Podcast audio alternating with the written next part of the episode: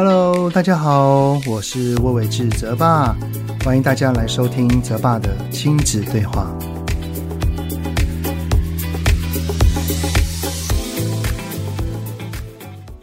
Hello，你们好，欢迎收听泽爸的亲子对话，我是亲职教育讲师魏玮志泽爸。转眼间呢，暑假就要结束了哈。还记得在暑假刚开始的时候，还在那边说：“哎呀，还要两个月啊，要跟孩子一起相处呢。”没想到呢，时间一下子就过去了哈。再过一个礼拜，即将就要开学了。我的两个孩子呢，新的学期都有新的挑战。儿子呢，是要面临会考前呢最重要的一个学年，而我女儿呢，因为要升高年级了哈。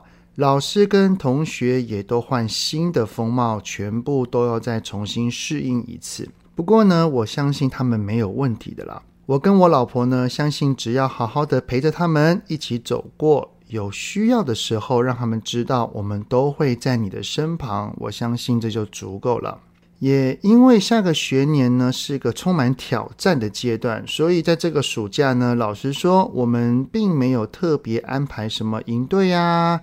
什么课程啊之类的，让他们去上。只有每个礼拜固定的篮球课跟音乐课，就是弹钢琴啊。偶尔呢，会出去踏踏青，去那个爬山走一走，或者是去海边玩玩水，就如此而已啊。不过呢，他们每周上的音乐课呢，在八月中的下旬啊，有举办一场音乐会。也就是呢，每个在这个音乐教室里面学习的学生呢，都要上台表演一首曲目。我的儿子跟女儿呢，都有表演，不管他们表演的如何哈，只要勇敢愿意站上台，然后台面下就是在表演之前有很努力的在练习，对我而言，他们都是值得称赞的。所以呢，这集的主题我们就来聊一聊，该如何称赞。能引导孩子为成长型思维呢？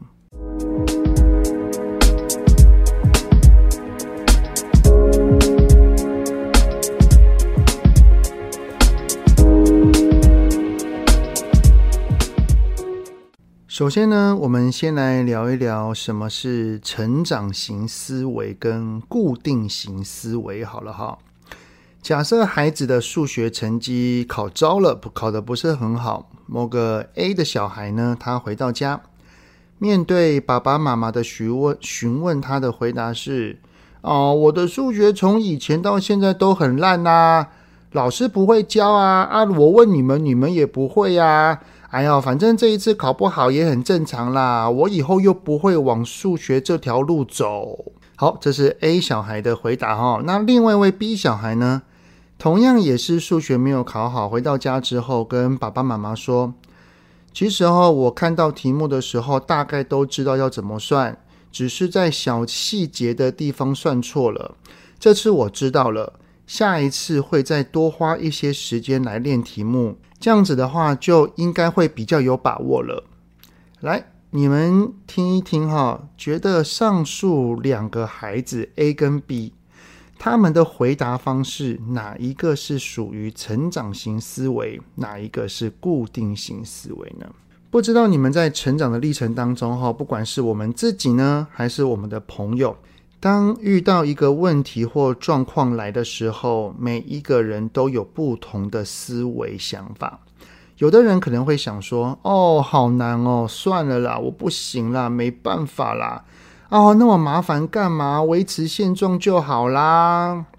但是也有人会这么会是这么想，这个问题真的很难耶。我有可能做到吗？如果我不行的话，还有什么办法可以解决呢？所以哈，如果当我们在面对问题的时候，总是在回避问题，害怕失败，很容易找理由跟找借口，认为很多事情都是与生俱来的，再怎么努力都改变不了。这样子的思维哈，就是属于固定型思维了。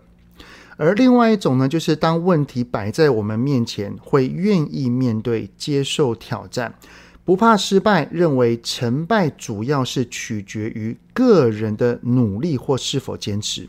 即使失败了，也不会看低自己、否定自己，会认为自己依然是一个有价值的人，然后企图从不断的努力中做出改变。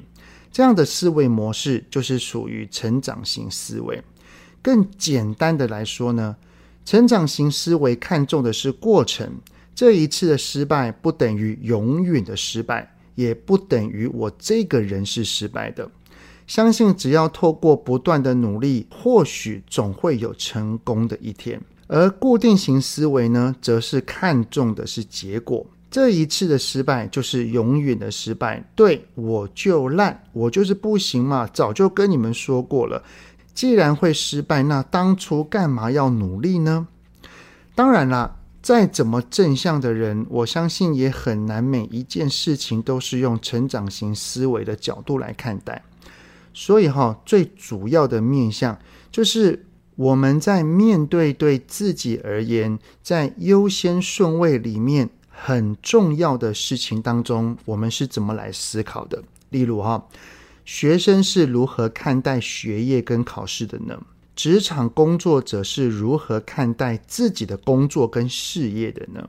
全职爸妈是怎么看待孩子在外的行为表现呢？以及家中的亲人是如何看待彼此的关系的呢？好，那么这样的思维模式是可以改变的吗？也就是说，我的孩子现在是固定型思维，那有可能可以转变为成长型思维呢？答案是应该可以的哈，因为我们的大脑就像肌肉一样是可以锻炼的，所以大脑呢是具备可塑性的。只要不断的学习跟练习，转换思维模式都是有机会的哦。特别是孩子，他就是还处于成长跟发育当中，所以要影响他的大脑成为成长型思维，最主要的还是要身为爸妈的我们在一旁的引导以及对于环境的塑造。好，那么回到这一次的主题哈，那我们到底要如何透过称赞来培养孩子的成长型思维呢？最重要的呢，就是我们要在赞美声中要点出的，永远是过程，而不是结果。以孩子来准备考试举例哈，不管最终的分数是好还是不好。我们都可以试着点出他在准备的过程当中的努力，像是假设孩子考的是好的，那我们就可以说：“诶，孩子啊，恭喜哦，这一次考得不错，因为你的确花了很多的时间跟功夫在准备，爸爸为你感到开心跟骄傲，谢谢你为了自己做了这么多的努力。”那假设如果是孩子没有考好的话，哈，我们就可以说。孩子啊，对于这一次的结果，你会感到沮丧吗？嗯，有一点哈。我知道啊，虽然结果不如预期，但是爸爸有看到你已经花了比平常更多的时间来念书了，真的是非常的努力跟认真。你已经很棒了。可能是方向没有抓对，没关系，晚一点爸爸再陪你一起来看一下，到底在哪个地方出错了，好吗？好，那上述呢，只是一个对于点出孩子在过程中的努力几个示范哈。有没有发现到说，在称赞的语句当中有使用了几个小技巧吗？好，我们对于孩子的称赞哈，有四个重要的要素来跟你们分享一下。第一个呢，就是要客观的事实陈述。没有任何的主观的批判、主观的意见、主观的看法，就把孩子在这一段的历程当中，我们眼睛所看到、耳朵所听到的完整的客观描述出来就好了。第二个呢，是爸妈的内在感受。第三个呢，就是孩子在这一件事情上面有凸显出来的内在特质，像是很坚持。很努力、很认真啊，等等的啊。第四个呢，就是谢谢孩子的付出。这四个要素呢，当然都是很重要的。不过，假设每一次的称赞都都把这四个要素全部讲进去，那就会变得很冗长。我相信讲多了，孩子也会不耐烦的哈。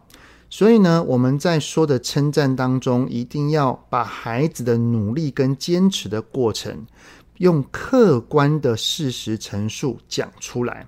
也就是客观的陈述，这个这件事情是一定要点出来的。接着呢，再随意的搭配，像是父母的感受、孩子的内在特质，或者是说声谢谢，这三点呢就灵活运用即可。重点是要有把我们的诚意给表达出来就好了。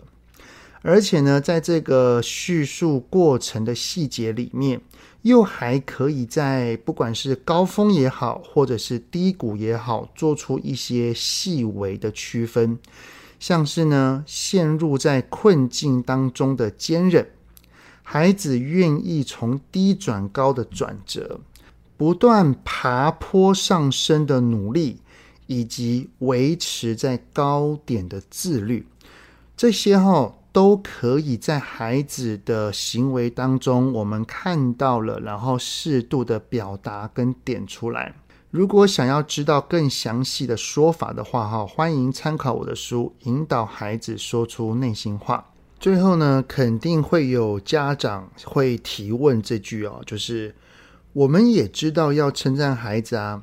但是他在过程当中并没有很努力，然后最终出来的结果也不好。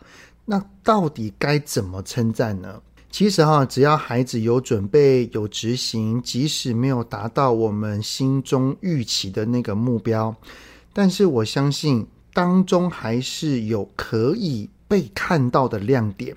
然后呢，做出称赞。孩子啊，你从六点多就开始写功课，到现在已经八点了。虽然你还没有写完，但是你愿意一直坐在书桌前，没有跑去玩别的东西。爸爸其实蛮佩服你的。孩子啊，虽然你这一次的钢琴表演中间有弹错了几个音，但是每一次一弹错，你内心可能感到挫折了，还是很努力的再弹一遍，坚持把整首歌全部都弹完，并没有因为失败而放弃。你真的好厉害哟！相信我们呢，只要在孩子的日常行为当中做出好的称赞，相信这样的环境的养成，就能够让我们的孩子培育出成长型思维的人格哦。最后，黄宗宁医师呢，他有提醒，要在跟孩子的相处一天当中，批评跟称赞的比例要三比七哦。也就是说呢，假设我们一天当中有骂了孩子三句。那我们就要用七句把它给补回来哦。让我们一起来留意吧。好的，那节目就先到这边，很谢谢你们的聆听。有任何想听的内容，都欢迎在 Apple Podcast 底下先五星按个赞，然后再留言告诉我哦。泽爸的亲子对话，我们下次再见喽，拜拜。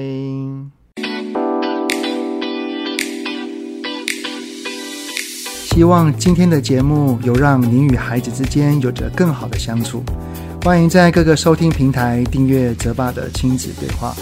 如果是用 Apple Podcast，请以五星按赞给予肯定，也欢迎留言，我们一起讨论哦。如果有想要听什么亲子的议题，请欢迎告诉我。愿天下家庭的亲子关系能够更好。泽爸的亲子对话，我们下次见。